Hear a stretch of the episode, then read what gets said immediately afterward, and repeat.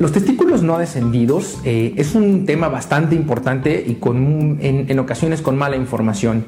Los testículos tienen que estar y alojarse en el escroto, ya que la temperatura del escroto van a permitir un adecuado desarrollo de los mismos.